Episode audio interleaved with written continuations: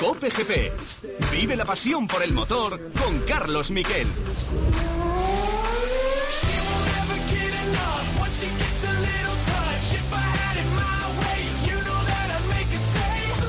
Max, you are a three-time world champion. That's unbelievable, mate. Absolutely unbelievable. It's been an incredible year for you.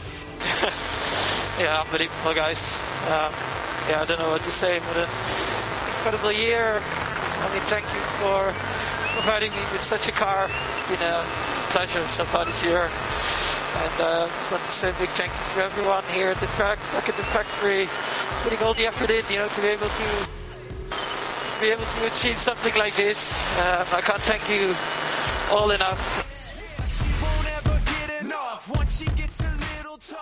Bueno, ahí lo tenéis. Buenas tardes, bienvenidos a Cope GP. Esa era, esa ha sido la gran noticia del fin, del fin de semana. Ya tenemos tricampeón del mundo de Fórmula 1 en Max Verstappen. La otra gran noticia ha sido la dureza del Gran Premio de Qatar y lo, se produjo el sábado, un segundo puesto que le sirvió para ser tricampeón del mundo y ahí le escuchábamos hablando con su equipo diciéndoles gracias, gracias a la gente que está en el circuito, gracias a la gente eh, de la fábrica por este año tan increíble y se le notaba emoción en la voz, algo muy difícil de ver en un Max que siempre es alguien muy frío de cara al exterior y que esta vez estaba realmente eh, emocionado el piloto holandés. Tricampeón del mundo a los 26 años y tiene preparado Red Bull un arsenal de piezas que no hemos visto para cumplir con el límite presupuestario que quieren poner en marcha en 2024. Así que cuidado que es favoritísimo también para el año eh, que viene lo que puede pasar con Red Bull. Si no lo no libra a nadie, es el gran favorito Max Verstappen también. En fin, que ha habido muchas cosas de las que hablar este fin de semana. Fin de semana horno, fin de semana muy duro para los pilotos en los que han llegado, en el en carrera en la que han llegado absolutamente al límite. Ganó la carrera Max Verstappen, sexto puesto de Fernando Alonso, no pudo salir Carlos Sainz. Vamos ya con los titulares.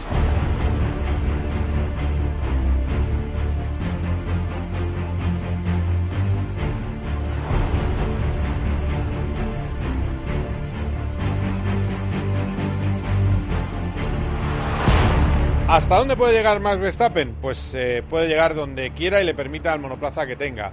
Sobre todo necesita tener la fortuna de tener un coche dominante como el que ha tenido esta temporada para ganar tantos títulos como Michael Schumacher. Le pregunté a George Verstappen por esa posibilidad, por la posibilidad de que gane, que alcance a Michael Schumacher a sus siete títulos, incluso tenga alguno más eh, su hijo. Eh, eran muy amigos Michael Schumacher y George Verstappen. Y esto es lo que me dijo el padre del tricampeón. That's what I said before. If you have the, the equipment for that, yes. Si tienes el equipamiento, not, por supuesto. Si no, no podrá hacerlo. Big party today or ¿Habrá fiesta? ¿Y para el piloto también? We will see. Ya veremos, ya veremos. Y me decía, ya veremos y miréis la cara del piloto también.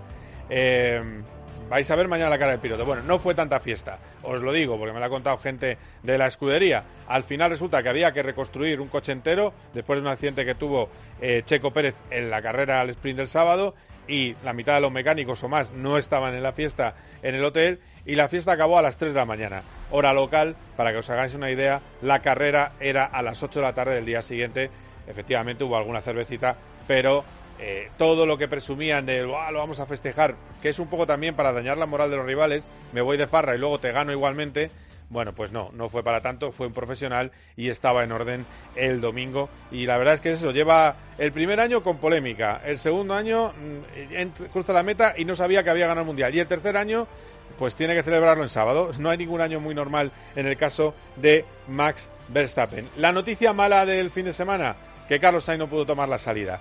A eso de hora y cuarto antes del comienzo de la carrera, apurando los, los tiempos porque quieren que esa gasolina esté a la temperatura adecuada al comienzo de la carrera, llenan el depósito de combustible de Carlos Sainz. Y ahí ven que hay una fuga de gasolina, seguramente provocada por todos los golpes de la carrera de sprint. Hay una fuga de gasolina importante en el coche y ya no daba tiempo a cambiar el depósito. Una mala suerte tremenda y esto era lo que decía Carlos Sainz a la zona. No, nada, le, tiene un problema en el sistema, en el tanque de gasolina, perdemos mucha gasolina y no podemos salir a la carrera. Muy decepcionado, obviamente, venir hasta Qatar para no hacer la carrera es, eh, después de poner tanto esfuerzo es frustrante para todo el equipo, así que sobre todo en la pelea en la que estamos, pero es lo que el motorsport a veces es así, es mejor que pase este año.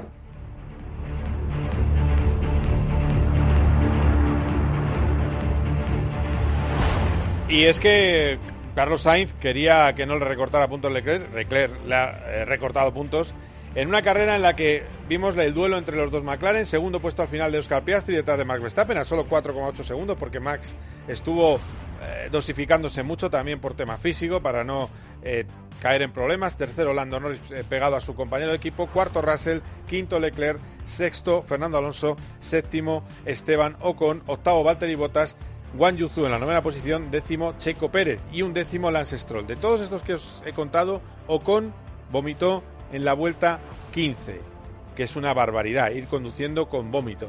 Eh, en el caso de Bota le temblaban las manos después de la carrera, con una deshidratación brutal. Checo Pérez se, pues, debió saltar los límites de pista cinco o seis veces en las últimas vueltas y la verdad es que no, no estaba tampoco, no veía bien la pista en las últimas eh, pasos por meta y Lance Stroll tuvo que ser hidratado en una ambulancia nada más bajarse del coche. De todos estos, los dos que tuvieron más problemas son los dos Aston Martin y también los dos Williams. El Williams es un coche muy caliente en situaciones de calor y también lo es el Aston Martin, que tiene una centralita que se sobrecalienta, ya se sobrecalentó en Singapur, pero en Singapur el ritmo de carrera era mucho más bajo y la verdad es que era un horno y Fernando Alonso llegó a pedir incluso en carrera que le echaran agua, vamos a escucharlo.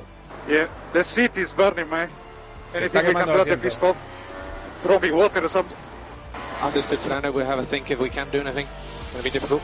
Echarme agua, decía, echarme agua o algo. Fijaros cómo debía ir quemándose el asiento y dijo, no podemos hacer nada. Le dijeron de boxes, reglamentariamente está prohibido ese tipo de intervenciones que se hacían en los años 60. Le tiraban a un piloto cuando tenía calor, le tiraban agua según pasaba. Bueno, pues eso ya no se puede hacer en los tiempos modernos. Eh, ¿Qué plantea Fernando Alonso ante carreras como esta? Eh, después de la carrera le vimos, también os digo, el panorama era dantesco. En el garaje de la FIA, no se vio en televisión, todos o sentados o tumbados en el suelo hidratándose. Fernando Alonso se fue directo con su fisio al Hospitality y apareció 40 minutos después del final de la carrera, ya haciendo broma, muy sonriente, y decía que había sido la carrera más dura de su vida. Vamos a escuchar un minuto y medio que hemos hablado con el propio piloto asturiano para que escuchéis todo lo que tenía que valorarnos al micrófono de Cope al final de la carrera, pero él tiene una idea para el futuro, la idea de hacer un momento de descanso como en el fútbol. Escuchamos al asturiano. Yo creo que las condiciones, un poco como Malasia, como Sepang, cuando se corría de, día allí, son carreras muy, muy duras. Y supongo que como en el fútbol, cuando hay temperaturas altas, que hay esos, esas paradas para refrescarse y todo, tendremos un poco que ver también si venimos a, a estos países y hay un día o una semana de, de esta ola de calor o lo que sea, hay que a lo mejor eh, pensar eh, qué se puede hacer porque creo que hoy hemos sufrido todos eh, más a lo mejor de lo necesario. Y es la FIA la que ha reaccionado. La FIA ha dicho que lo tiene monitorizado y que no va a haber más carreras así, que va a mirar también el calendario la carrera que pueda ser sensible. También han mirado, han visto que Qatar el año que viene es en diciembre, con lo cual no debería repetirse el problema porque baja mucho la temperatura en Qatar para esa época del año. Y luego eh, la FIA también sostiene que van a mirar cómo puede circular más aire en los monoplazas. Puede ser un cockpit que entre más aire eh, y eh, va a intentar que esto no se vuelva a repetir, porque me gusta la frase que dicen, aunque yo no estoy de todo de acuerdo, creo que no se puede tampoco impedir que haya carreras duras. Creo que tiene que haber un margen, y lo vamos a debatir luego, pero tiene que haber un margen también para el piloto esté mejor preparado físicamente, pero dice, aunque sean atletas de élite, no pueden someterse, estar sometidos a esas condiciones de inseguridad. Dice la FIA que lo va a estar estudiando. En los titulares del día también, bueno, pues Pirelli, que lo vamos a tener hasta 2027, tenía hasta el 24, pues va a tener 25, 26 y 27. Y luego deciros que en el Campeonato del Mundo eh, la situación ahora mismo es un poco de respiro para Fernando Alonso. Max Verstappen, evidentemente, ya campeón. Está subcampeón con 224 puntos de momento. Es eh, Checo Pérez, a solo 30 está Luis Hamilton y le están metiendo mu- mucha presión a Checo porque cuidado que su puesto está en peligro si no acaba subcampeón. Cuarto Fernando Alonso, 183 a 11 de Hamilton. Quinto sigue Carlos Sainz, 153.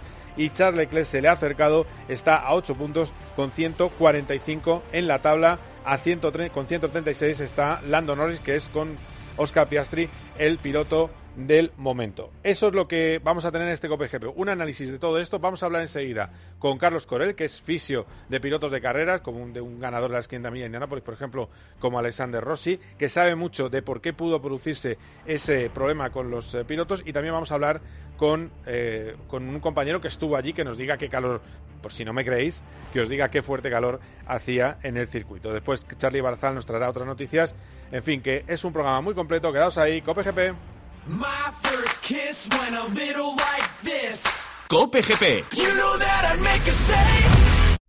El deporte se vive en el partidazo de Cope con Juanma Castaño. Pero que, que- que te digo que, que es que ahora mismo el Madrid yo creo que cree que tiene al jugador de los próximos 10 años. Por no cerrarlo de Bellingham. Si a todos los que estamos aquí y a los 80.000 que caben en el Bernabéu el año pasado nos dan 100 millones, seguramente no compramos a Bellingham. segurísimo. Casi todo el mundo iría por un 9.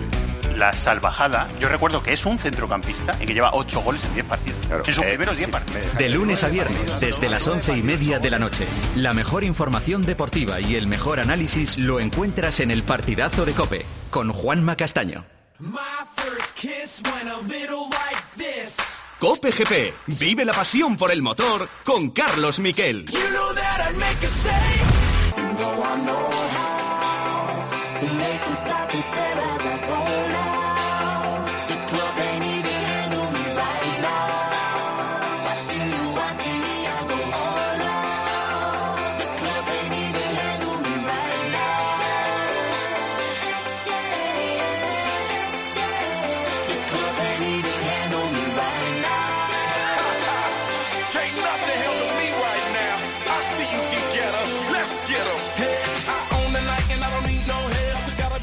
En fin, que era, era una auténtica pasada ver la cara de los pilotos. Eh, os puedo decir, los ojos fuera de las órbitas, en el caso de Zhu.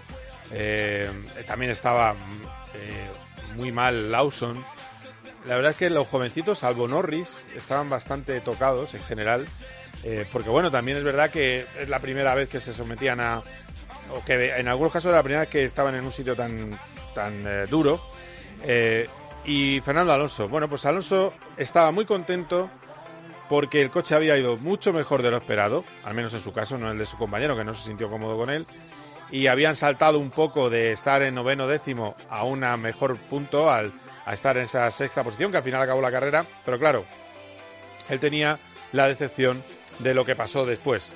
Se vio tercero en la primera vuelta y después no lo pudo mantener y también tuvo un error. En fin, lo mejor es que escuchéis el fragmento de lo que hemos hablado este fin de semana con Fernando Alonso aquí en Cope GP. viéndome tercero en la primera vuelta y con posibilidades de, de acabar por lo menos en el top 5, eh, luego me, me supo mal cuando me salí de la pista, dañé creo un poco el fondo, ya no podía seguir a Leclerc y, y eso un poco comprometió mi carrera, así que me queda ese sabor, sabor agridulce de, de la salida de pista. Ha sido la carrera más dura en la última década, posiblemente.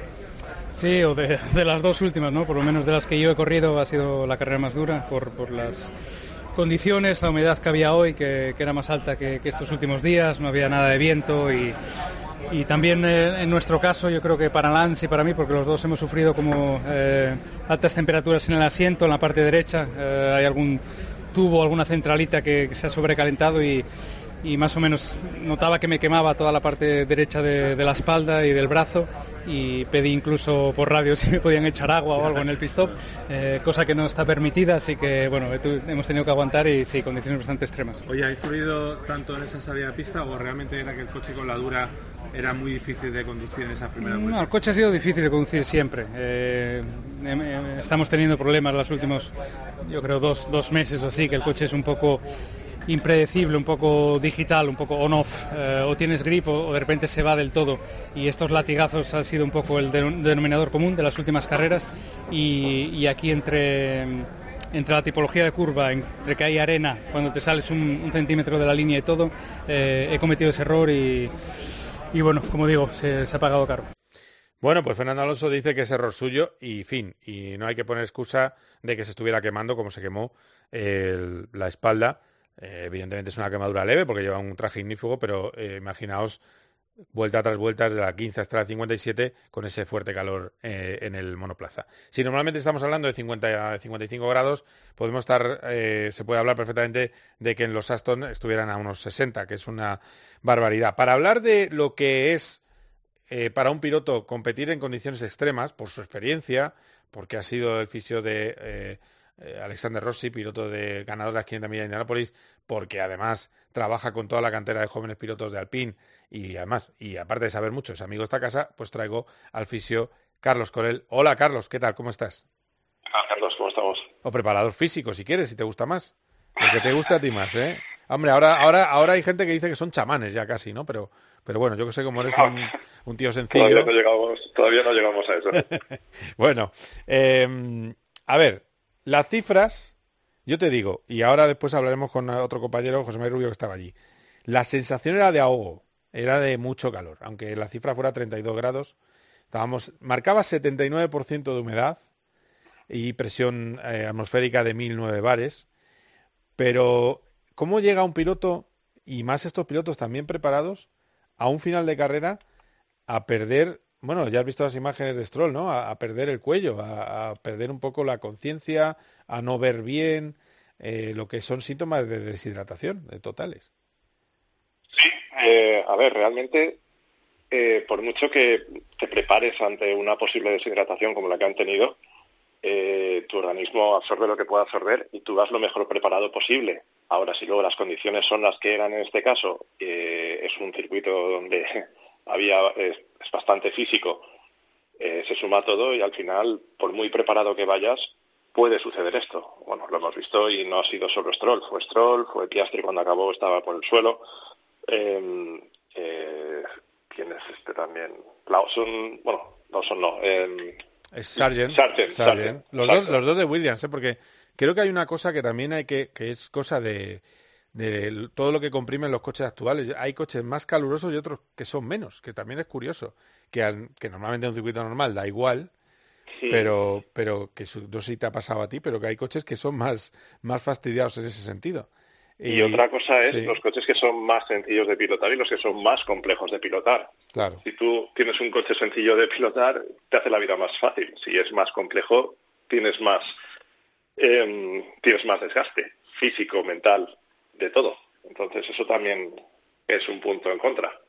Claro, claro. Sí, porque además, evidentemente, y si te has pegado en carrera, ¿no? Si estás en medio de lío, porque Max, pues el hombre... Iba solo, iba solo. gestionando. Claro, claro. Que esa es la cosa, porque este año fue una carrera de gestión Singapur y no hubo problemas, y sin embargo ha habido problemas en esta carrera. Entonces, ¿para ti qué pesa más? ¿Esa temperatura o, o haber ido a fondo y tener esas curbones? Porque, o sea, vamos a ver, tú que los los tienes en tus manos a los pilotos. ¿Realmente cuánto afecta esas fuerzas G tan bestias que hay en, una pista como la de Doha? Mucho, muchísimo. A ver, no es lo mismo. Eh, puedes estar en la misma temperatura en una recta o en un circuito que sean rectas largas con, con mucho tiempo de descanso, o puedes hacerlo súper intenso, tipo este de Qatar, o por ejemplo un Budapest, donde no hay descanso. No hace falta irse tan lejos y Budapest es uno de los circuitos más duros que hay.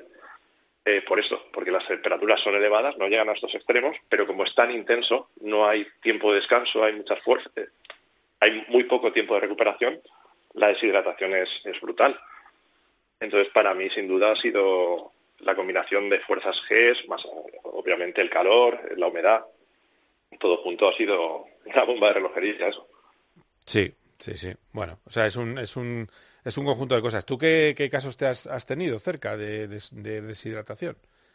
Pues por ejemplo en Singapur, eh, la primera carrera que hicimos de Fórmula 1 con Alexander Rossi eh, era una de las cosas que más me preocupaba porque pasábamos de GT2 a, llegábamos a una carrera nocturna de dos horas en un Fórmula 1 en Singapur con toda la, información del volante, tal, tal, tal, todo lo que hay que gestionar nuevo, me preocupaba muchísimo afortunadamente llegamos bien, pero yo recuerdo estar esperando a, Alex, a Rossi, cuando salían del coche, y es cuando llegan todos los pilotos, y ver cómo iban cayendo. Por ejemplo, Felipe Nassar cayó, ¡pum!, se desplomó en el suelo, eh, y los pies en alto, en su, oficio estaba con los pies eh, ayudándole con los pies en alto para volver a ayudarle a llevar la sangre a la cabeza y demás. Eh, por eso te digo que hay, hay circuitos muy, muy duros en el calendario, como Singapur, que para mí era lo más duro que he vivido. Y de hecho, por ejemplo, Singapur, cuando corríamos con GP2, se corría de día. Que eso ya, si de noche es, es duro, de día es, es mortal. Eh, ahí, ahí se ven situaciones, Madre mía, o sea que, que, se situaciones de- que- Rossi se desplomó. No, no, no, eh, no, Rossi llegó bien, el que se desplomó fue Felipe Nasser. Ah, que no te lo he escuchado bien. Vale, vale, Felipe Sí, no sí, desplomó todo perdido. Vale, vale, vale. Sí, ahí, seco. Pero bueno, bien, to- todo dentro de la... o sea, es un circuito donde te lo esperas. Eh, Abu Dhabi, por ejemplo, eh, eh, se han visto... Pero corremos ahora corremos en noviembre, ya no hay... Les parece que no, pero la temperatura baja bastante y se nota mucho. Es un circuito además que tiene dos rectas bastante largas para, para poder respirar. No es como esto, eh, que esto es, se ve que es bastante, bastante intenso y la única recta es la recta principal, donde veíamos a Russell incluso levantar las, los, las manos del volante como para estirarlos y- y descansar un poco. O los pilotos abriéndose las viseras para que entre- les entrara viento. Eh, debió ser bastante, bastante difícil, la verdad. Sí, sí, bueno, eh, bueno, por lo menos Alexander estaba en, en buena en buena condición. y Eh, aguantó, aguantó bien. y aguantó bien. Eh, claro, pero que- porque luego Indianapolis, para que la gente lo sepa, es un churro físicamente.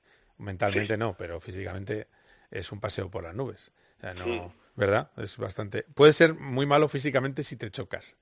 Si te chocas, si te chocas es tremendo. Eh, pero bueno, Indianápolis, por ejemplo, sí es, es más paseo, pero por ejemplo fuimos a, hay circuitos tipo Phoenix, que son óvalos, pero son óvalos mucho más pequeños, más reducidos, pero que es- estás tres horas girando en la misma dirección y todo tu cuerpo se va hacia la derecha, todo. De hecho, cuando el piloto sale no sabe andar recto, va de lado. ah, Eh, madre mía, ¿no? Es un poco, No, no, un te lo poco digo, chiquito, ¿no? De calzada. Por eso te digo que sí, Indianápolis, como es un circuito grande, las curvas, vale. Pero, claro, ten ten en cuenta que a la velocidad que giran durante tres horas, todo, todo, todo se mueve a la derecha. Entonces, tardan un rato en, en volver a, a ser normales. De hecho, me acuerdo que después de ese circuito, eh, después de esa carrera, parecía un perro viejo, porque se le había estropeado un, un auricular Sí. el, el oído derecho no estaba, vamos, fuera. No oía, no oía. Madre Andaba de lado y para colmo encima va al baño y cuando sale me dice, macho, estoy meando sangre. Por Dios. Digo, bueno, va. Vamos, barbaridad. Vámonos a dormir y ya. ¿Y el médico no le vio? Sí, sí, nada, tuvimos que Ah. revisar todo, todo estaba, estaba todo bien, pero que, claro, había mucha compresión, bueno, sí, había mucha compresión, todo hacia el mismo lado durante mucho tiempo y, y había habido alguna complicación por ahí, pero sí, sí, no, pasan, pasan cositas.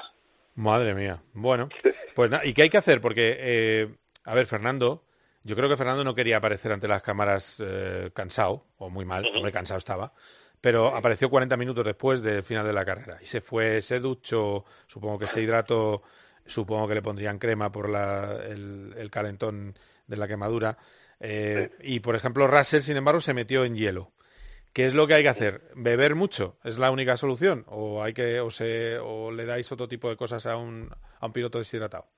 Sí, obviamente lo que hay que hacer es volver a recuperar el líquido perdido, minerales, electrolitos, eh, todo eso es lo que hace que vuelvas a estar a hidratarte, estar en un lugar seco. eh. A ver, sí que es verdad que, claro, el tema de meterte en una bañerita con tu hielo parece como que que, que eso es un gustazo. Sales de no sé Sí, cuántos grados, sí. 50 y pico grados, 60 grados, eh, te metes en la bañera y esto es una maravilla, pero realmente la forma de volver a hidratarse es, es bebiendo los líquidos que, que- que has perdido Claro, claro, y los minerales que necesitas, obviamente. claro, claro, claro. Sí, sí, sí. Bueno, pues, eh, pues bueno, y de todas maneras, ¿te parece bien que esto se limite? Porque decía, decía Fernando, hagamos una parada extra para hidratar, como así hace en el fútbol, es decir, vamos a estipularlo, que en un sitio de mucha ola de calor, pues hagamos una parada en el cual, para beber, con un tiempo determinado. O, A ver. o, o hay que cancelar carreras, que es lo que está insinuando la FIA, que lo va a vigilar y que esto no se puede volver a repetir. No, cancelar carreras tampoco, no. Yo creo que antes que eso, por ejemplo, la, la opción que dice Fernando me parece mucho más acertada. Oye, pues se, se obliga a una parada más, un tal. Eh, a ver, sí que es cierto que cuando ya hay peligro, por ejemplo, lo que vimos de Stroll desvaneciéndose, eh, ponemos en riesgo la vida del piloto y la de todos los demás. Entonces ahí sí que es verdad que si sí que se podría analizar si es, si es seguro o no. Pero bueno, yo creo que antes que cancelar un gran premio se puede buscar otras fechas o se puede, o sea, como dice Fernando, se añade una parada donde se pueda refrescar. Bueno, pues a ver, a ver qué, qué, sé, qué pasa, a ver qué pasa con todo esto. A ver, yo te digo, a mí como aficionado creo que el componente dureza tiene que mantenerse, es así. Ya sé que, Yo creo que sí, ¿no? yo creo que sí, de hecho entrenamos para ello. eh. La gente se piensa que, que esto es un paseo y aquí hay, depende del circuito al que vayas, hay circuitos que son muy, muy, muy duros. Obviamente los pilotos entrenan para estar a las condiciones eh, perfectas, pero claro, si pasa, por ejemplo, como en Budapest, que nos pasó en 2013, que no esperábamos, para, para nada esperábamos Budapest así, y salieron 39 grados en Budapest. Fue una de las carreras europeas más duras que recuerdo. Eh, no por eso dejas de pensar en Budapest, eh, como uno de los circuitos para ir. Pero sí que es verdad que ahora cuando vamos a Budapest, yo por lo menos me lo tomo de, de una forma muy diferente. Claro. Empezamos con la hidratación muchísimo antes, la vigilo mucho más. eh, eh, unas veces ahí tienes que, tienes que verlo de otra forma. Bueno, bueno, pues a ver, también hubo un Valencia, el primer año Valencia fue fas- fastidiado ¿eh? en agosto, no estuvo Sí. mal tampoco. Agosto, Eh, Valencia en agosto es, es graciosa. es graciosa. Muy bien, eh, Carlos, qué placer hablar contigo. ¿Con quién estás ahora? Igualmente. ¿Qué estás afanado? Con el final de F2, ¿no? Supongo. Estoy, sí, estoy con Martins, con Víctor Martins, Sí. que era su primer año en F2. eh, y bueno, la verdad es que el chaval es, es, todo, es todo un talento. Lo que pasa es que tiene que aprender a gestionar. Está aprendiendo, y pero ese tío, ese tío va a ir, ¿eh? Tomamos nota, Víctor Martins. Ojo Sí. con él. Cantera, can- cantera de Alpine. ¿eh? Y además Sí. tiene a uno de los mejores fisios, o sea que magnífico. Lo digo así para que no parezca... No digo más porque si no quedo yo mal también, ¿no? Pues muy bien. Se va, se va a notar que somos amigos. Eso es. muy bien, Carlos, un abrazo. Cuídate mucho. Otro, cuídate. Venga, hasta ahora. Hasta luego. Grass is really greener.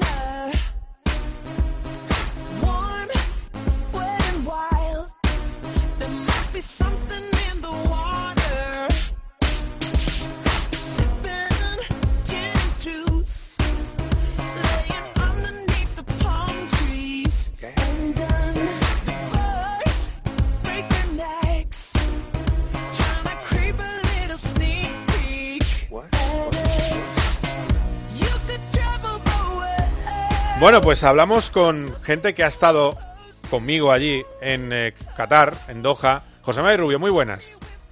Buenas tardes. ¿Cómo estamos? ¿Bien? Pues bien, mira, ah, hoy a la fresca, comparado con lo que hemos pasado estos días de atrás. Sí, nosotros teníamos calor y fresca, porque la fresca que hacía en la sala de prensa también era, era diabólica, era una cosa eh, tremenda. Eh, muy rápido, porque ahora voy con los siguientes tertulianos. Uno no estuvo, ¿vale? Pero eh, eh, puede, podemos hablar de, de la decisión de la FIA o del comunicado de la FIA y de lo que quiere hacer. Eh, otro de los que estuvo allí conmigo en eh, Doha fue Adrián Rodríguez Juber, de la agencia EFE. Hola, Adrián, ¿cómo estás? ¿Qué tal, Carlos? A ver, eh, así da gusto casi, ¿no? Aunque haga calor en Madrid, parece que, que no lo hace. En Nah, es un- comparación con- Es un cachondeo, no es nada, no es nada. Bueno, y presento también a eh, lo de Madrid, digo, eh, a un habitual del programa que es Marco Canseco, del diario Marca. Hola Marco, ¿cómo estás? Hola, hola, ¿qué tal a todos? Hola a todos. Bien. No estuve, no estuve, pero las imágenes eran dramáticas. ¿eh? Eran dramáticas. Sí, sí, sí, sí. A partir de, de- sobre todo a partir de lo de Sargent, ya se, se olía el pánico que había a que pasaran más cosas de ese tipo, a, Sí. a algún No, accidente. se oía también a, a Fernando por radio decir que, que iba quemado prácticamente, Sí, que sí. le tirasen agua encima, ¿no? Sí, sí, era una, era una cosa loca, además lo hemos escuchado antes. Eh, bueno, eh, a ver, vosotros habéis estado en bastantes carreras. Era dura las, eran duras las condiciones, eh, José Mari, eh, Adrián, porque yo se lo, he- lo he intentado explicar en antena, lo expliqué ayer en la tertulia Suflé, que a mí se me empañaban las gafas cuando salía de la, de la sala de prensa y que el problema que tuvimos el, el domingo, que fue parecido al miércoles por la tarde cuando yo llegué, miércoles noche, era que era como un aire denso, es decir, te caía la humedad encima y no se movía nada. Entonces no sé vosotros cómo lo visteis. Correcto. Así, ¿no? Vale, vale. No, no.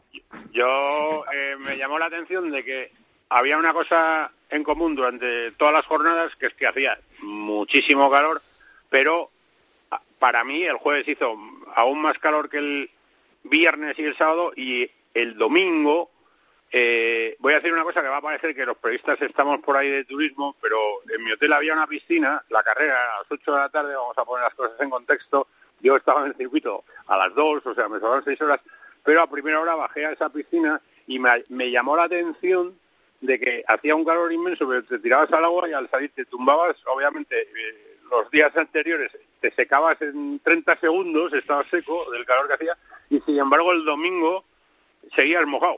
Digo, joder, o sea, ya personalmente percibías que, que, que era una sensación completamente diferente, que había humedad. El, también, sábado por la noche al salir del circuito, bueno, el domingo tuve que salir con el parabrisas, porque estaba todo condensado encima del coche. El sábado mm, había pasado de, una situación de humedad extrema a luego sacarse un poco y los tenía llenos de, de- de basura, que casi no podía ver. O sea, eso es un desierto y está al lado del mar. y hace muchísimo calor. O sea, que, en fin, todo eso mezclado, pues... Eh, dicho esto, esto es mi experiencia personal. Unos señores que se tienen que meter 57 vueltas eh, eh, jugándose la vida, eh, en fin, no sé si es lo más sensato. El correr en esas condiciones, como quedó demostrado primero con Sargent, luego los que estuvimos ahí, Carlos eh, y José Mari, vimos, eh, pues eh, algunos tardaron mucho más en, en ir al Media Pen, Sí. al, al corralito. Eh, Russell estaba diciendo que había sido la carrera más dura de su vida, de su vida. Y Leclerc eh, también, eh, ¿no? sí, Leclerc también, sí, sí. Ocon que había vomitado, en fin, pues no, no parece lo más sensato, ¿no? Pero bueno, Además Leclerc habló, la habló, habló de visibilidad y de habló de que no se veía ya bien, que no veían bien, que pierde los puntos de referencia. Es- hay imágenes de Leclerc que está con la cabeza suelta. O sea, Lando todos tuvieron habló de visión borrosa también, ¿eh? Lando. Lando también, eh, Checo, eh, José Checo Mari, también, Checo, Checo estaba, vamos, Jo- José Mari, tú que tienes más, más carreras que un bosque a tus espaldas, que por eso eres el decano de la prensa, ¿en qué, en qué lugar colocas esta carrera de calor? A ver, yo no la coloco en las que más, ¿eh? Primero, hay, hay que analizar muchos factores. Los pilotos, teóricamente, están mucho mejor preparados que los de antes. Perdona, José estas cosas- perdona, perdona, perdona un momento. ¿Estás con manos libres o algo así? O... Sí, sí, sí, Ah, pues, pues, manos libres porque si lo puedes estoy en decir- el coche ahora mismo. Si puedes parar y quitarlo, es que se oye un eco como si tuvieras... Sea, Pues, un eco terrible. En cuanto, en cuanto, en cuanto salga de la autopista, eh, que no me queda mucho, Te lo, agradezco, te lo agradezco mucho, que se oye un poco regular.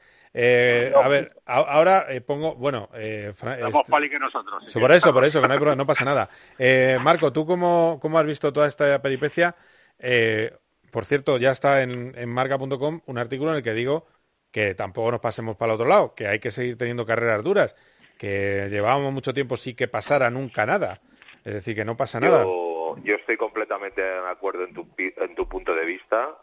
Esto pasaba hace años, eh, eran los coches, eh, no tenían tanta, no había dirección asistida, eran coches muy duros, no tenían, eh, no había gestión de neumáticos, eh, que es una de las claves, para mí es una de las claves. Si hubiera sido un día normal que no hubiera pasado de Pirelli, pues tienes fases de gestión de neumáticos, que te permiten ir un poco más cómodo. Aquí como fue un poco a, a flat out, que dicen los pilotos, todas las vueltas, porque tenías el límite de vueltas y podías, pues ese fue también un punto crítico que agravó la sensación y, y yo lo decía que Carlos se debía, aparte de la avería, de lo doloroso que es y de eh, por la avería luego la comentaremos, pero si el coche estaba bien el sábado después de la quali, ¿cómo goteaba el domingo? No, yo es una cosa que no puedo entender.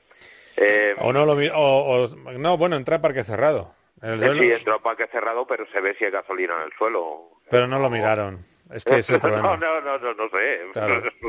Es- No. Yo creo que fue... Es negligencia, di que sí, es negligencia. O sea, No, no, no sé, me recordó a lo de los dos palieres. No, hemos cambiado el palier de un lado, pero el del otro no, y, y no podemos salir en Mónaco, como Leclerc les pasó en 2021. sí. Es un poco eso, la ferrarada. bueno, lo, lo de Sí. lo de Carlos, lo de Carlos que uno de sus puntos fuertes es la condición física, porque además hace igual que su padre cuando va al Dakar, cuando se prepara para estas carreras haciendo bicicleta dentro de la sauna, eh, haciendo burradas. y, y estaba perfectamente preparado y le debió doler más por eso, porque hubiera sido una carrera donde lo hubiera hecho muy bien, porque su resistencia está Bueno, de todas maneras, yo, yo creo creo que preparados más o menos. Carlos está como una moto, está claro, pero Unos más que tú. Hoy, hoy que en día casi todos están bastante preparados, pero las condiciones eh, para los que estábamos por ahí caminando tranquilamente el domingo eran bastante, se notaba rápidamente que era bastante peor que, que los días anteriores. Yo no estuve en Malasia cuando Fernando los primeros mundiales, que hubo ahí un par de carreras que creo que, que fueron así. Singapur tiene muchísima humedad también, le- eh, pero yo me lo percibí como más constante. El año pasado, por ejemplo, los cuatro días o los cinco eran más o menos una cosa más equilibrada, más, más, más pareja de una jornada a otra. Aquí, insisto, para mí hubo un cambio brutal de, del, del viernes, el jueves y el viernes, bueno, el jueves no se rodó, pero el jueves y viernes no era lo mismo que el sábado y sobre todo el domingo. El domingo es alucinante la, la humedad que había y no había viento tampoco. A mí, a mí me recordaba, me, frío. me- me recordaba a los, pe- a los peores Malasia, ¿eh? Eh, los peores Malasia eran, eran, yo creo que hemos vivido Mm. De algún día, además, de día, carrera de día, hemos vivido algún, Claro. ma- algún Malasia algo peor, ¿eh? Y las caras eran parecidas, del- de estar hechos polvo. Mm. Luego otra cosa, ot- otro detalle, si, si permitís, también es experiencia personal. Yo no estoy dentro de un cockpit, no soy piloto, pero yo el año pasado estuve en el Mundial de Fútbol y recuerdo que las tres o cuatro veces que pude a la- salía a lo mejor a trotar un poco por Conisa a las once y media de la noche y vale, hacía calor y tal. ¿Qué pasa? Esta vez salí pensando en lo mismo y no tuve en cuenta que, que, no era noviembre o, casi diciembre. O sea, la final del Mundial de Fútbol el año pasado fue una semana antes de Navidades.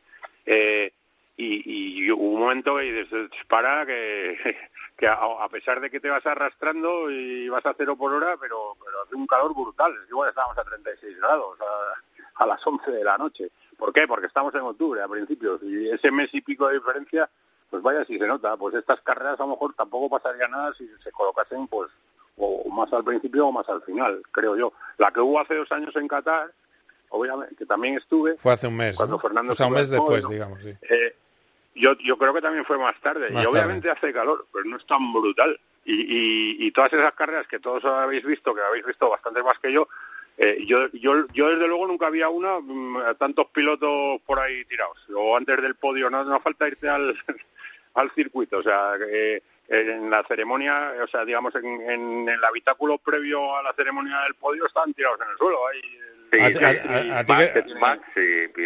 ¿A ti qué te parece, eh, Adrián, eh, la parada, hacer una parada para refrescar, que decía Fernando Alonso? Bueno, eso no, no sé, eso, eso ya no sé, eso se hace en el fútbol, ¿no? No creo que se refiriese Sí, o algo así, ponía un eso, ejemplo, sí, pero... pero yo- como un símil, que algo, algo, algo deberían idear. Sí, pero, pero escucha, él estaba pidiendo que le echaran agua, pues yo creo que es, va por ahí, decir, oye, señores, hace- estamos todos asfixiados por motivo de seguridad a boxes. Eh, pero lo que yo lo decía Marco, eh, ¿Salen con la diferencia de tiempo que tienen o cómo, cómo, cómo hacemos eso luego? no, claro, tienen, no, tienen que reagrupar detrás del safety o alguna cosa, o parar, bandera roja, es un poco ¿sabes? loco, Es, un- pero es un poco lioso, sí. Pero bueno, eh, pero desde luego lo que sí que estamos de acuerdo, decía Marco, es que no hay que cancelar carreras por, por calor, porque ya hemos cancelado las de mucha agua, entonces ya...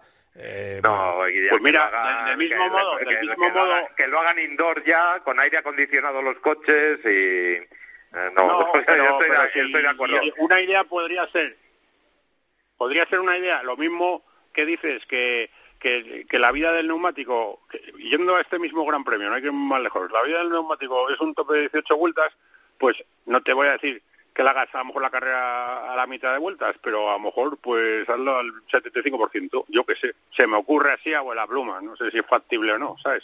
ya, bueno, de todas maneras... En condiciones como estas. Lo que pasa es que al final también es verdad que el que esté mejor preparado dirá, oye, pues si este otro no, no aguanta, pues es su problema, ¿sabes? O sea, quiero decir que, que hay una fina línea, es verdad, es complicado. Eh, no sé si está, está José Mari con mejor sonido ya y nos podemos... Sí. Ah, mira, joder, parece que estás en el, Por aquí la, estoy, la tar- la tarde con Rubio, en un programa de radio.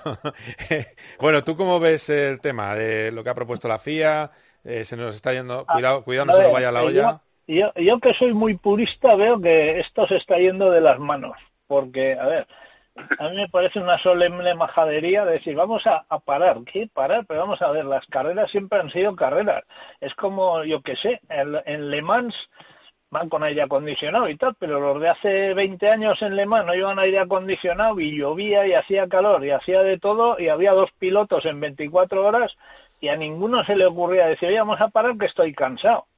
A ver, lo que pasa que ahora la preparación física que llevan los pilotos es mucho más mental que física. Porque si tú ves a Ocon cuando va andando, o a Yuki, o, dices, pero Fernando es de los más fuertes, y Carlos ni te cuento, pero es que hay otros que dicen, pero este, como venga un poco de viento, se lo lleva al aire. Es decir, la preparación física, sí, pero, pero no es una preparación física para carreras físicas. Los coches ahora tienen... Mira, eso mismo, y perdona, perdona que te interrumpa, eso mismo lo dijo el propio Ocon en el corralito, que sobre todo era un tema mental, que es lo que le ayudó a, a poder acabar. Perdona Sí, que te interrumpa, pero justo No, no, me pero por eso, por eso te digo que, que, que la preparación que llevan es más mental que física.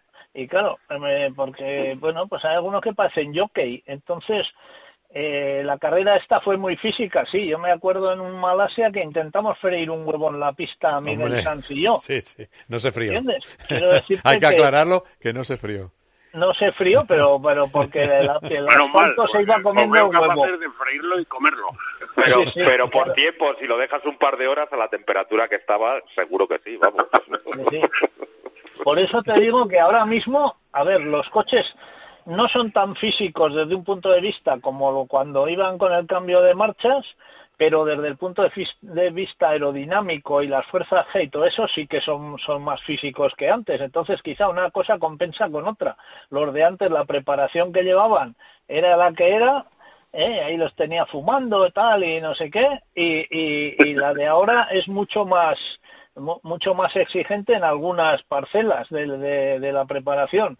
Pero a mí yo, que, que no, es que hace calor y vamos a parar. Pero señores, ¿esto qué es? Es decir, en un maratón, pues ahí van todos Ahí, corriendo. y- ahí estaba pensando yo. En maratón en los Juegos Olímpicos el que el que se marea va al suelo y el que no está preparado pues no o no hace una- un buen tiempo. Esto es una cuestión de entrenamiento y de y de profesionalidad. Condiciones te vas a encontrar las que sean del día. También, es que no- Sí, pero- también os Pero digo. fíjate tú, sí. vamos a tener una carrera en Las Vegas extrema de frío. Es Se verdad. esperan do- dos grados allá Sí. por la noche en el desierto y en invierno, pues allá nos quejaremos, se quejarán de frío. Dirán, coño, que es que hace mucho frío. Se espera una Bueno. climatología como la de Barcelona cuando el año aquel que nevó, en los test de invierno. Va a, ser, va a haber una de golpes, de accidentes ahí. Es que cuidado, cuidado con la gracia también. A ver, eh, eh, a mí también me, gust- me gusta una cosa del hecho de que se vea al físico sufriendo los pilotos, que es que desmiente eso de que no es un deporte.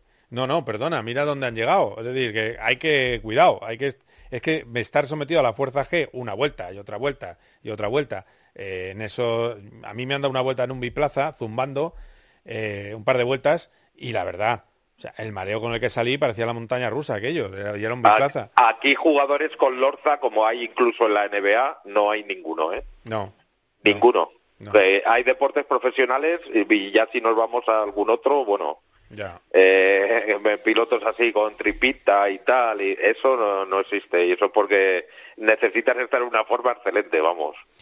Bueno, pues ha sido un placer, compañeros. Ya hemos debatido sobre el calor. Hoy- Hoy no voy a meter más eh, cizaña, pero quedan muchas cosas de este mundial y, por cierto, habrá mejoras en el Aston Martin en la siguiente carrera en Austin.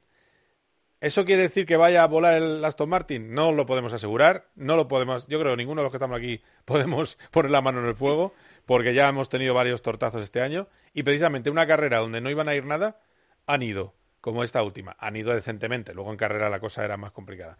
O sea Pero que- acuérdate, acuérdate, Carlos, la definición de Fernando allá llegando al parking. Sí. Y la mejora, dice, es increíble, in- eh, no más increíble, no, incomprensible. Esa fue su respuesta. sí. Entonces, a partir de ahí, lo que digamos los que estamos alrededor, mm, tiene el valor que tiene cuando el que va metido en el coche dice que es incomprensible. Sí, sí, sí, sí, sí, porque además todo veníamos hablando eh, fuera de micrófono, pero ¿por qué ha mejorado?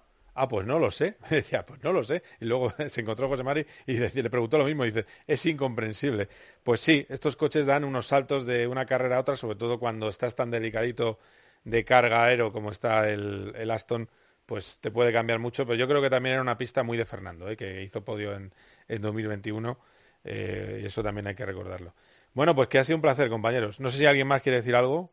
Esto se acaba ya. No, Fernando Yo lo comentó lo, de que, lo del coche, que tenía como, como que teni- de pronto tenía Garry y de pronto no lo tenía, que era como un on- on-off y que no, no sabía muy bien por qué tampoco. Ya. O sea, hizo cosas un poco extrañas. A ver si dan un poco con la tecla y se reshacen de, de estas últimas carreras eh, y acaban el tem- la temporada un poco en alto porque se lo merecen después del esfuerzo que se hizo al principio y sobre todo aguantar ahí un poco el tipo con McLaren, aunque parece que les va a pasar claramente en el Mundial. Sí, eso no tiene mucha Yo solución. mandarle mandarle un abrazo a Marco y, y, por supuesto a José Mari y a Carlos eh, también, pero José Mari y Carlos, que sepáis que voy a montar un clinic de, de ping pong y vosotros gratis os doy clase. Bueno, bueno, oye, pues No ya tenéis, sabes, no ¿eh? tenéis Ya que es- pagar. Muy bien, Bueno, ¿no? Vale, vale. No, no he entendido el chiste, pero va, luego me lo explica. Ah, no, ya sé por qué.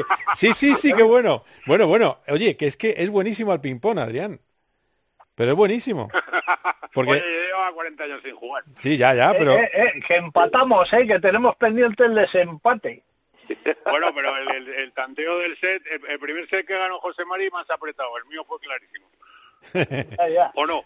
Bueno, no, pero es verdad, es verdad que, que muy bien, muy bien. No, es que eh, la sala de prensa tenía una zona así como, como de empresa modernita de estas. Eh, tenía una zona que había eh, ping-pong, había también Sala de simuladores. prensa, eh, nevera también, ¿eh? Nevera de prensa, nevera. sí. Pero aparte, me, Eso. contar, me contaron por qué estaba tan frío y es que no sabían cómo bajar el termostato, que era todo nuevo y se estropeó y entonces, no, no, o sea, subirlo me refiero. Y entonces estaba al mínimo, 14 grados.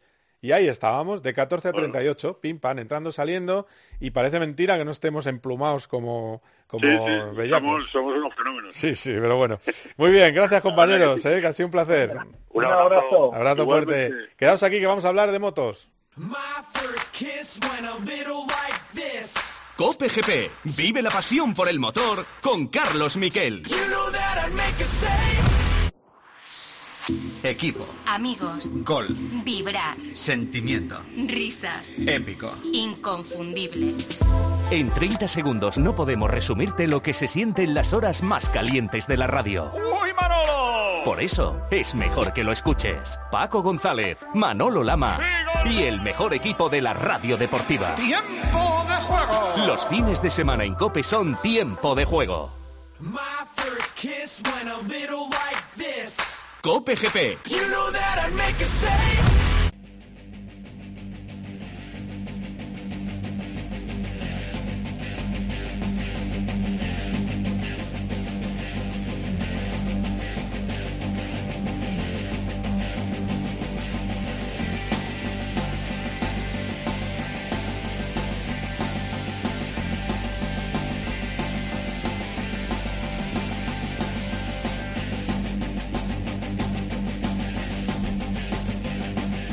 Bueno, pues hablamos de motos y nos vamos, eh, que las comunicaciones a veces son fáciles y a veces no, pero se ha podido.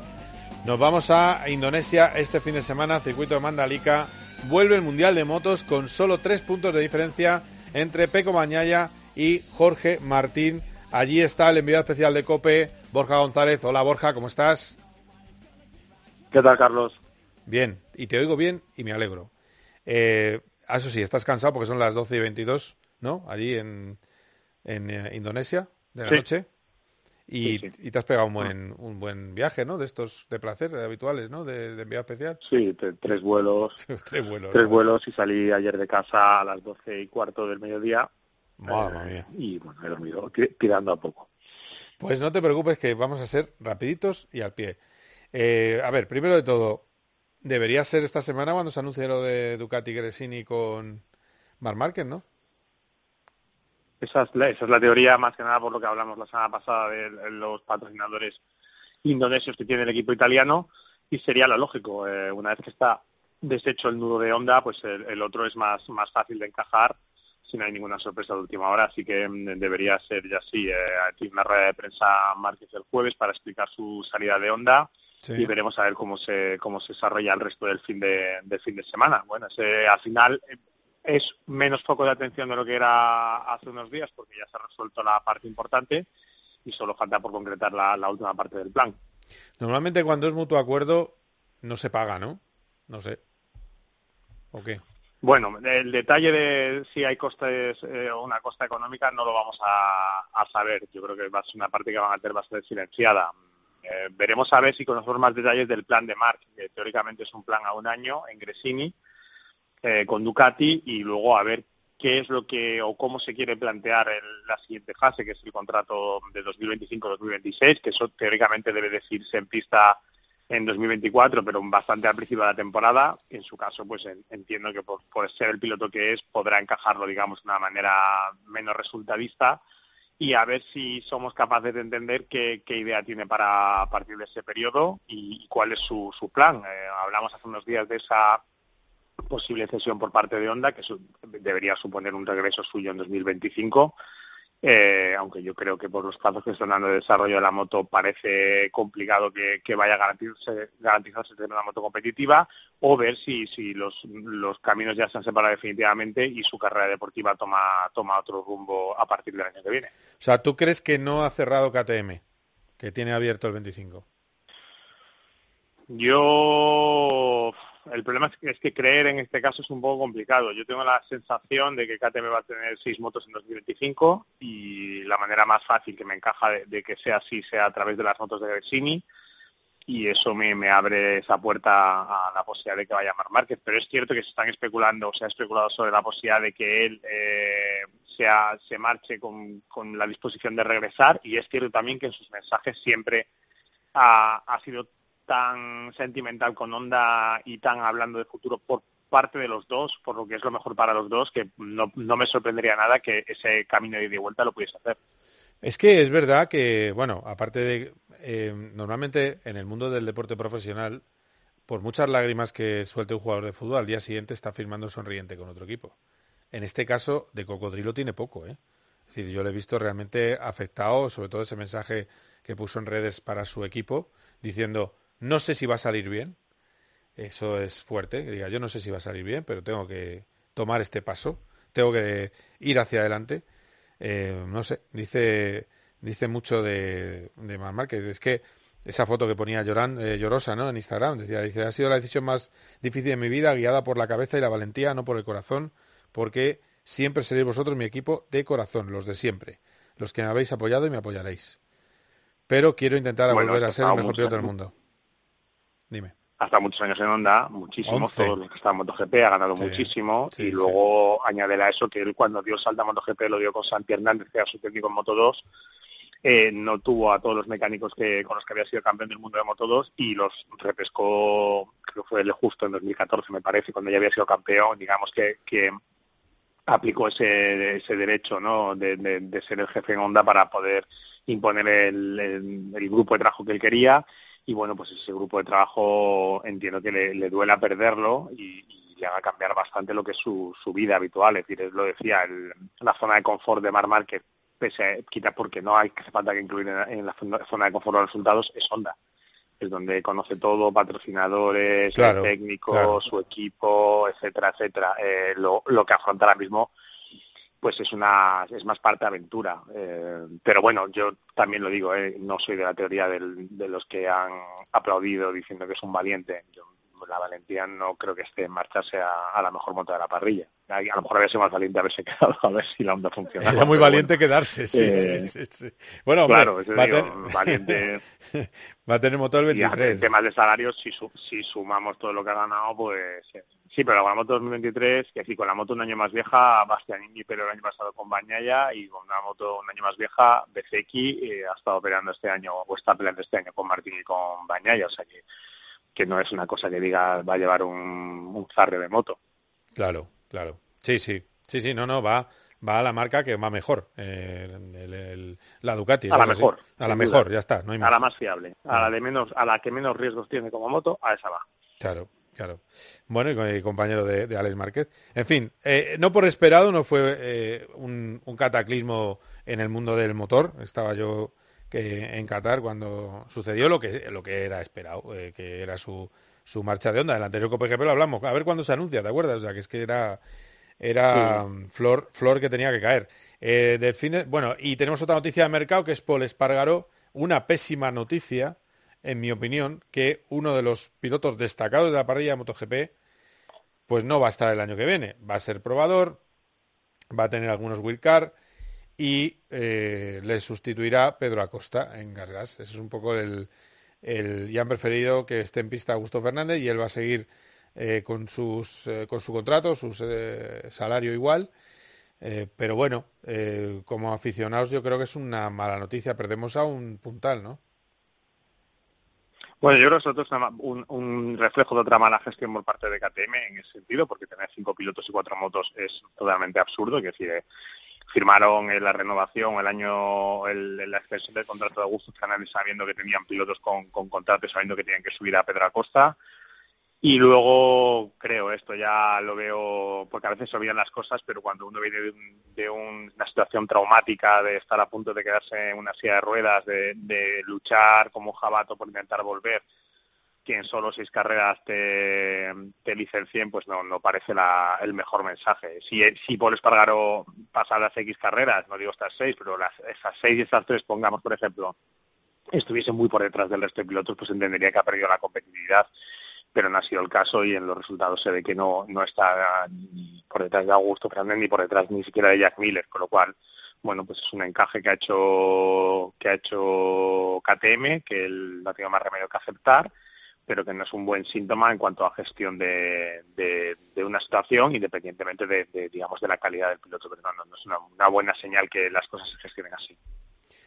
Pues mira, no, no pongo nada más eh, a lo que has dicho, eh, porque está perfecto, es lo que, lo que pienso yo, porque de hecho hace poco le tuvimos una entrevista magnífica, por su parte, no por la mía, y, estaba convencido de que iba a seguir compitiendo y corriendo, y que era un compromiso de, de marca eh, con alguien efectivamente que, que se pudo hasta matar, o sea, una cosa, un accidente tremendo. Pero bueno, del fin de semana, horarios, eh, te los digo. A las yo. nueve va a ser Ah, la bien, carrera allí. bien. A las nueve a las nueve va a ser la carrera y el spin de MotoGP. Sí. Nueva Actitud, tres puntos entre Martín y, y Bañaya y con la duda, hasta mañana lo sabremos, de si va a viajar o no va a viajar Marco Bezzecchi, que se lesionó la, la pasada semana, se fracturó una clavícula entrenando en el rancho de Valentino Rossi. Habrá que ver si, si después de que lo operasen el domingo llega o no llega. Es el tercero de la general, lo digo por eso. Sí. Es un fin de semana en el que van a regresar Bastianini, eh, va a regresar Rins, va a regresar también Marini, que también se fracturó la clavícula, y va a regresar Alex Márquez después de la lesión en las costillas. Madre o sea, que siempre parte de guerra. Y luego a las nueve serán esas carreras, a las siete y cuarto la de Moto 2, en las que, en la que Acosta, con el margen que tiene, lo único que tiene que hacer es seguir a- aguantando esa ventaja o incrementándola, y lo emocionante de Moto 3, eh, carrera a las seis de la mañana, pero sobre todo esos tres pilotos separados por nueve puntos, con Masia en línea ascendente, con Holgado, que es el tercero la general a nueve puntos, parece que recuperando sensaciones, y el entre medias, pues eh, el que no queremos, digamos, que gane, que es muy majo, pero es Ayumu Sasaki, porque la pelea preferimos que sea entre Masia y, Claro. y Holgado para ver si podemos cazar un, un triplete. Pero no por nada, ¿eh? Ayumu es un, un chico majísimo y si lo gana se lo merecerá. Pero bueno, sí, si tenemos que elegir, pues elegiremos a, a Masia o a Holgado. Y tiene nombre de campeón del mundo, es Sasaki. Ah, magnífico. Eh, bueno, pues... Sí, tiene eh, un buen nombre, hay que reconocerlo. Está bien. Es como, joder, en, en Fórmula 1 fue una pena que no triunfara Kovalainen. Alguien que se llama Kovalainen Mm. eh, tenía que haber eh, roto todo, pero bueno, eso así las cosas... Pero Holgado también es un nombre es un apellido común, o, y Masia tampoco es el que más, es decir, no, no, no, no va a ser un González. Ya, eso también es verdad, también, también vale, también vale, perfecto. Eh, muy bien, Borja, pues nada, que lo descanses bien, eh, que, que te lo mereces. Y tengo una Muy buena bien. noticia para ti, tenemos COPGP en antena a las 3 de la tarde del domingo. Así que, hora española. Perfecto. O sea que te va, te va a No sé qué hora es, pero es perfecto. las 3 de la tarde serán las... eh, son 6 horas, ¿no? Las 21 horas de... Siete, siete, creo, los Siete, la seis, 22, seis, 22, sí, bueno, pues 21 horas de... Bueno, seis, de- seis horas, seis horas. 6 horas. 21, vale. muy 21, bien. bueno. A la hora de la cena. Perfecto, magnífico. Perfecto. Bueno, pues, eh, pues estaremos entonces en contacto. Gracias, ¿eh? Muy bien. Un abrazo, Carlos. Un abrazo fuerte. TFP. Hey, Jamie, JT. It's about time to get back hot again, man. You know I'm fresh out this thing. Let go. You know you're looking at a winner, winner, winner. There. It's so out there. You so not here. Hey, hey. You see, we so up there, and we so out there.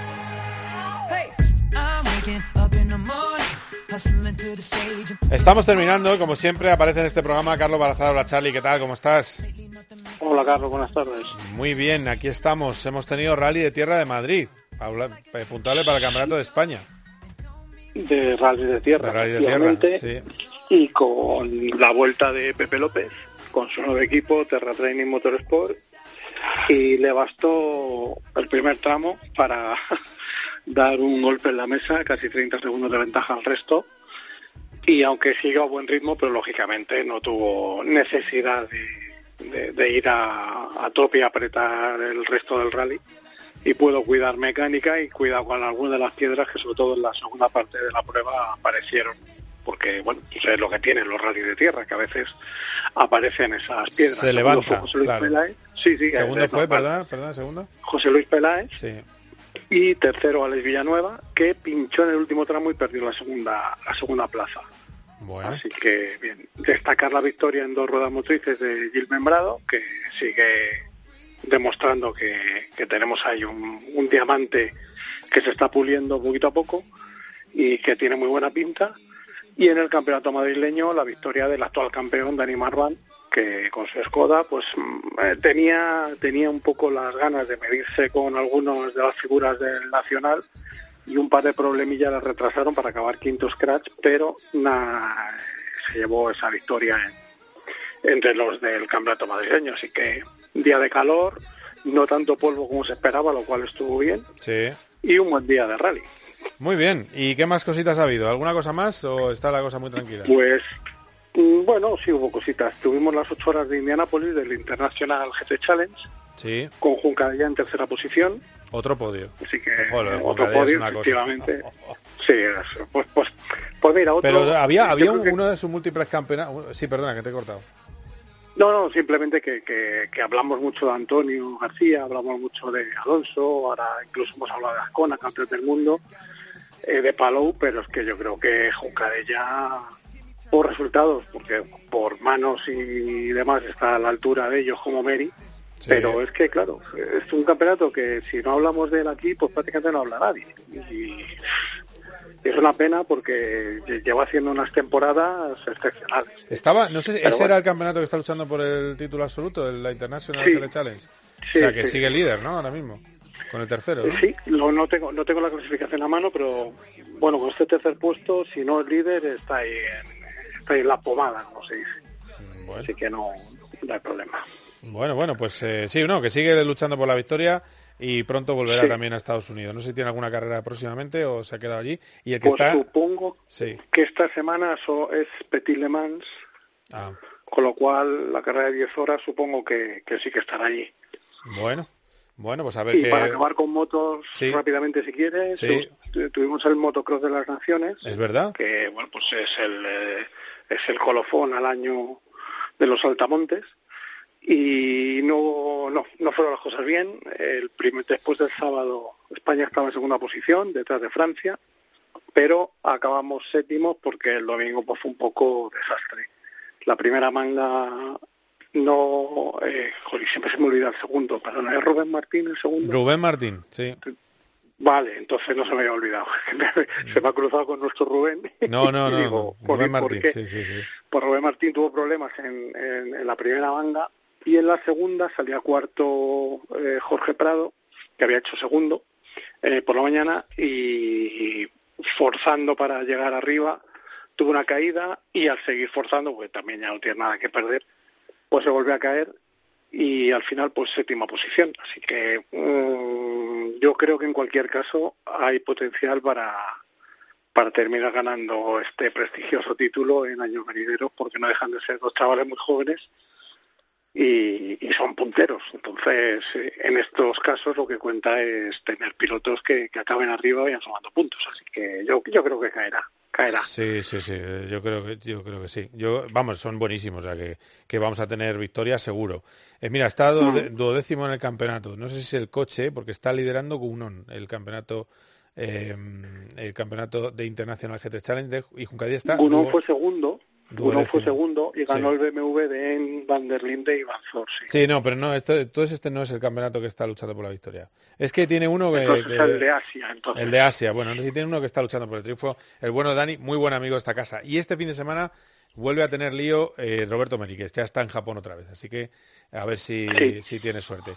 Muy bien, Charlie, pues uno- dime. Sí, en uno de los mejores trazados del mundo que es Autópolis.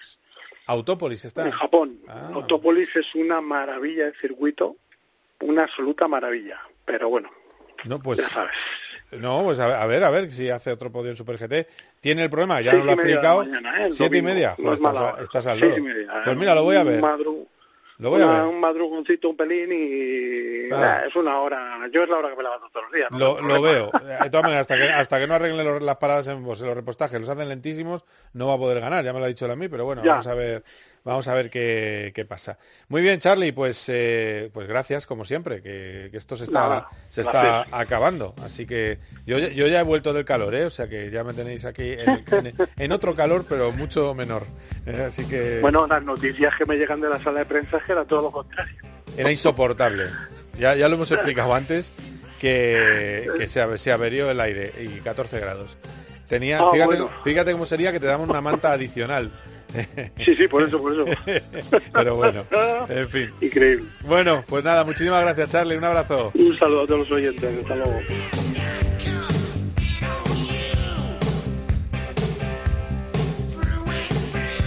Bueno, pues hasta aquí con PGP. Os recuerdo, fin de semana de carreras de motos, Gran Premio de Mandalika, Gran Premio de Indonesia. Lo viviremos con emoción aquí, como siempre, en COPE y habrá un COPE GP en la antena de esta emisora el próximo domingo a las 3 de la tarde. Allí nos escuchamos. Muchas gracias. Adiós. Cope GP con Carlos.